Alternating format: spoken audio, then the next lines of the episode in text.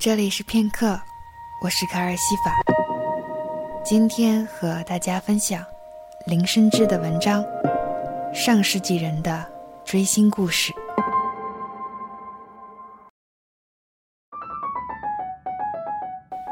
我娘是个追星族，这件事在我爹离世后达到了高峰期。他所喜爱的偶像是八十年代的一个香港老牌歌星。当然，他还不至于太疯狂，只是会收集老唱片和捧场他转型后演的电影。我娘经常和一群戴着遮阳帽的老太太们在公园打太极，打着打着就开始脸红脖子粗的跟人争论起谁唱歌比较好听。老太太们哪有我娘这么新潮？他们接触最多的流行歌。就是广场舞音乐了，而我娘说不通，便红红火火的回家拿脸色给我看。你给我把某某某的歌都考下来。我觉得我娘就是现代网络词中的那些超粉，颇有些执迷。但我哪敢违背老太太的吩咐，忙不迭的如实照做。只是我实在想不透，老太太要这个干嘛？于是第二天早上，偷偷跟着她去了公园。我了个晕！我娘以神不知鬼不觉之势，将原本在放着的古典乐，换成了红红火火的快歌舞曲。整个公园都在唱着：“要你的命，要你的命。”一群老太太哪受得了这等刺激？纷纷一窝蜂散了。我看见我娘扶着栏杆，笑得花枝招展。可我觉得她笑得比哭还难看。后来我才明白，有种情感叫寄托。我们这一生要翻过多少座山，才能明白，永远没有平旷的地方。我爹从年轻时开始。就做了一名渔民，常年在外漂流，回家的次数按季节算，如果情况不好，一年也只回一次。所以我娘生我的时候算是高龄产妇，在我的印象里，关于我爹的记忆少之又少，所以对我来说，他与陌生人无二样。在仅有的接触中，他会烧一手好菜。可能因为长期食用海鲜，他只做不吃。我们狼吞虎咽的时候，他自己则躲在一旁抽烟。我娘最期待的，就是他回来会做各种红烧鱼。他自己做过几次都没有成功，我爹便会乐哈哈的一次又一次的教他。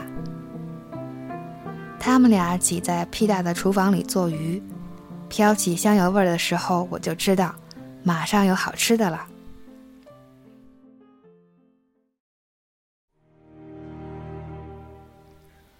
而这个对我来说有点陌生的人，在我准备考高中的时候，在船上被一条大鱼拉倒在甲板上，磕到头，昏迷三天后因脑溢血安静离世。那段时间我娘忙里忙外，但从没见过她哭丧着脸。家中失去支柱，我娘便只好将搁置许久的裁缝店重新开张。生意都是做街坊邻居的。我读高中的时候，半夜起来上厕所，经常能看到我娘脚踩老式缝纫机，嘴里轻轻哼唱着一些老歌。后来我高考到了南京大学播音专业，让我娘欢天喜地了好几个月。再后来，我毕业投入工作了，我娘才真正收起那台老式缝纫机，每天翘着二郎腿嗑瓜子、剥葡萄、打太极，对着我爹的遗像说：“你可以安心啦，你闺女现在恨不得每天跪着伺候我。”我默默在后补充：“老爸，你一去，老妈就移情别恋啦。”我娘自信满满：“你挑拨不了我们。”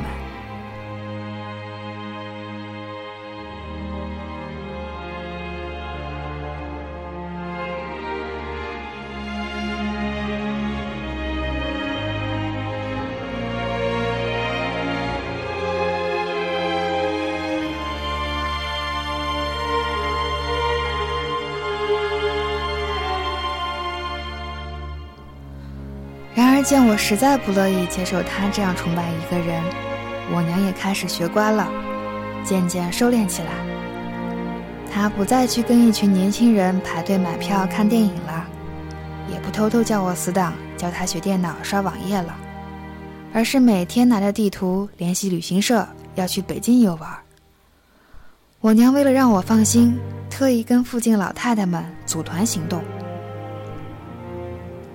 那段时间，我刚投入新工作，忙得四脚朝天，并且因为是菜鸟新人，免不了要被前辈紧盯，心情极度紧绷，所以便随他自己去了。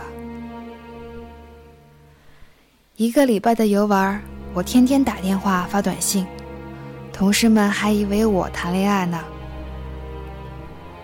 在第三天的时候，我接到了旅行社带团人的电话。他说：“我娘从阶梯上摔倒，已经送入了北京医院。”事后，我才从随团的老太太们口中得知我娘去北京的前因后果。自从学会玩电脑，我娘就开始关注她偶像的官网。得知其在七月中旬会举办一个出道周年歌迷见面会后。我娘便开始处心积虑地策划着这场天衣无缝的远行。她算准一个礼拜的旅行时间，刚好可以去现场报名参加，于是瞒着我，怂恿起相熟的老太太们，主动操办组织起来。抵达北京的前三天，一切情况良好。三天后早上，我娘就开始找借口装病，留在了酒店休息。等带团的人都按行程玩去后，我娘就带上准备好的那些旧唱片，风风火火地赶去了见面会现场。虽然是老牌歌星，但其地位强大，连年轻一辈的歌迷都慕名而来，将会场外的大堂门堵得水泄不通。我娘那身子板，肉松骨脆，但凭借多年的锻炼。也不可能轻易的被排挤在外，但因为人实在太多，原本的活动时间被推移。终于等到保姆车载着翘首以盼的人来到的时候，所有人都淡定不了，一窝蜂汹涌而去。我娘反应过来的时候，已经被人群挤在五米开外。她光顾着看前面，没注意到身后的一段阶梯。导致脚下踩空，摔下阶梯，扭到右脚骨头。而这个过程中，他连偶像一眼都没看见，结果回家打了一个多月的石膏。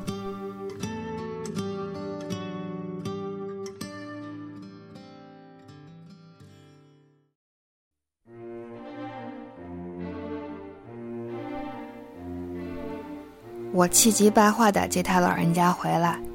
实在觉得他这一次真过分了，所以话也说的特别重。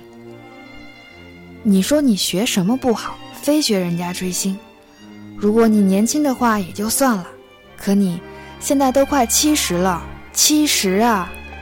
你以后不准再这样了，连电脑都不准玩。见我真动了怒气，我娘像个受委屈的小孩，卖乖的点起头。旁边的死党却忍俊不禁，他离开时偷偷对我说：“以前都是听家长教训小孩别迷恋明星，可到了你们这对母女身上倒反了，好萌好可爱呀！”哪里可爱啊？我只知道，如果我连唯一的妈妈都没有的话，我会恨死那个歌星的。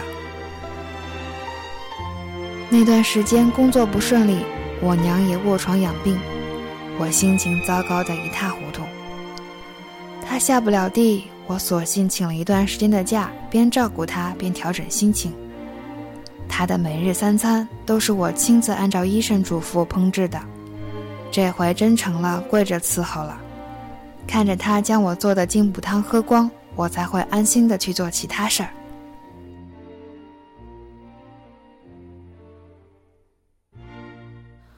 我娘明显只是被我暂时的威严镇住而已，她那点心思蠢蠢欲动，时不时偷瞄我的手机，逮着空就用手机上网听歌。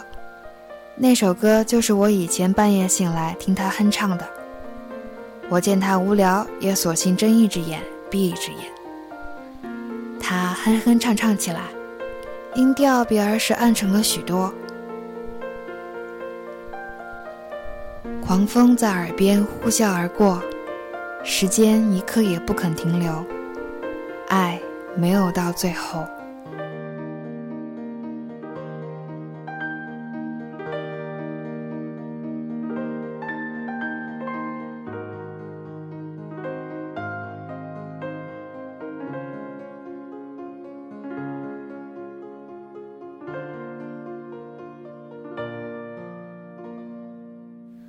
我躲在阁楼整理旧箱子里的东西，全是我爹的遗物，跟我小时候的鞋子和衣服。我在我爹内箱里翻出几叠照片和一条腰带，以及一堆废纸。废纸中间夹着一本账本，我记得这个账本是我爹离世前贴身带在身边的，他离开后才落在我娘手里。我翻了半天。上面密密麻麻写着各种支出和收入。翻到最后几页的时候，出现了一些潦草的字迹，可见写这些的时候，船上晃的得有多厉害。我爹用吸墨钢笔写道：“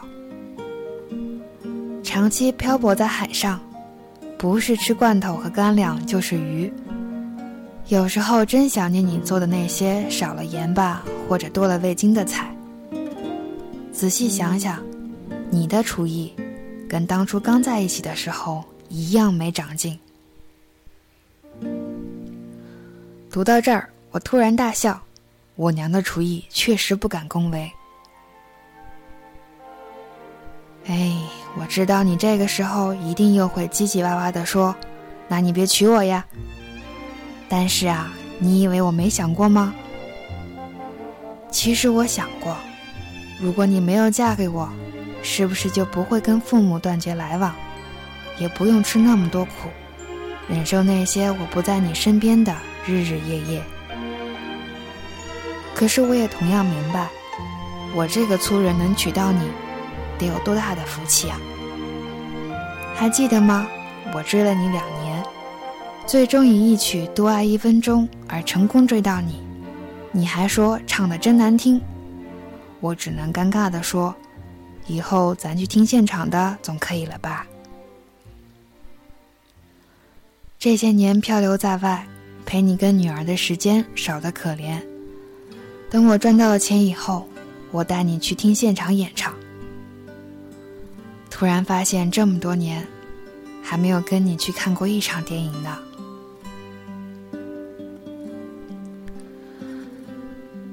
那些久远的字迹下面，留着一小段用奇异笔写上的字，我确定，那是我娘的字迹。读完我就哭了。他写：“我带你去吧。”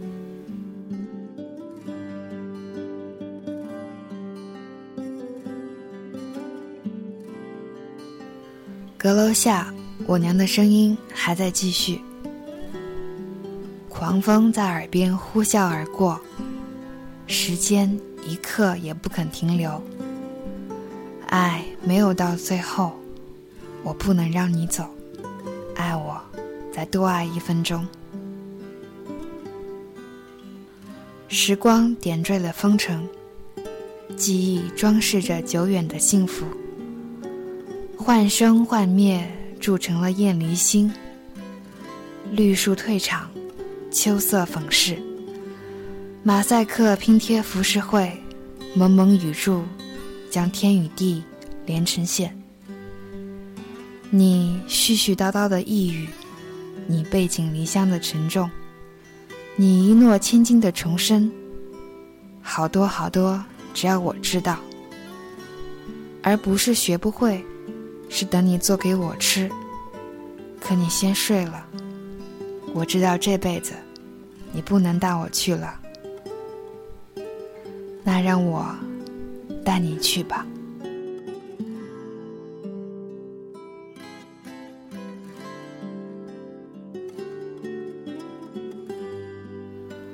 后来我回去工作被调去在电台当了一段时间的替补 dj 期间那个歌星出了一张单曲他来电台做宣传我特意与原本的 DJ 换班。采访结束后，我拿出了大大小小的一堆旧唱片，有的甚至是卡带。我厚着脸皮请他都签上名，但在最后一张单曲上留白。我娘卸下石膏的那天，我早早出门工作去了。她自己从医院回家。在那些一排排的唱片架里，看见了那张被特意留白的单曲，上面落下了我清晰的字迹：“我带你去，from 女儿。”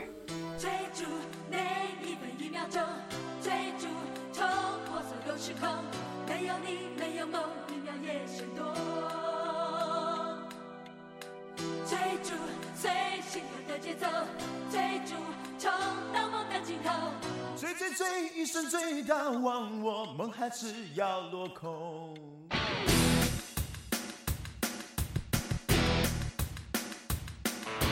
奔驰中的我像一阵风，穷追不舍也不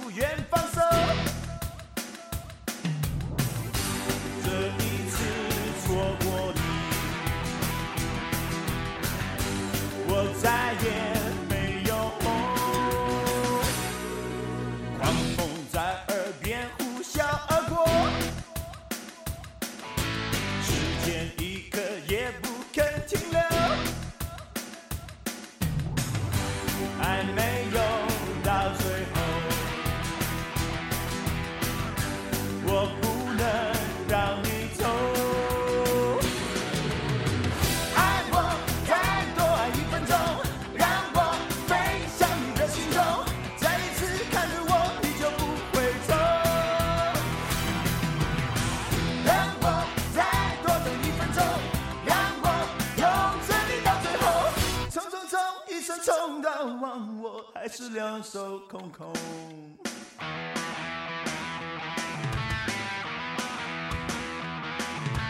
奔驰中的我像一阵风，穷追不舍也不愿放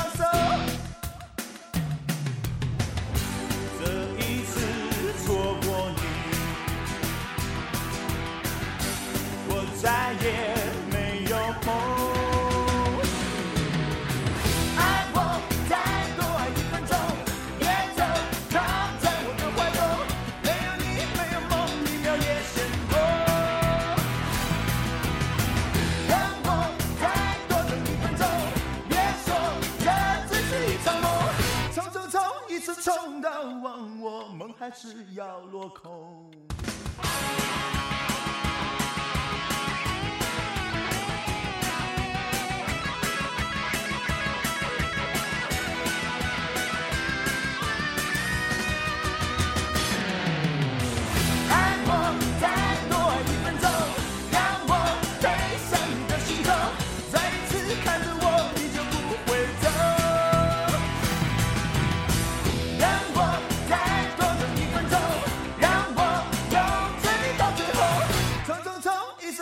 望我，还是两手空空。爱我再多爱一分钟，别走，靠在我的怀中。没有你，没有梦，一秒也嫌多。让我再多等一分钟，别说这只是一场梦。冲冲冲，一生冲到忘我，梦还是要落空。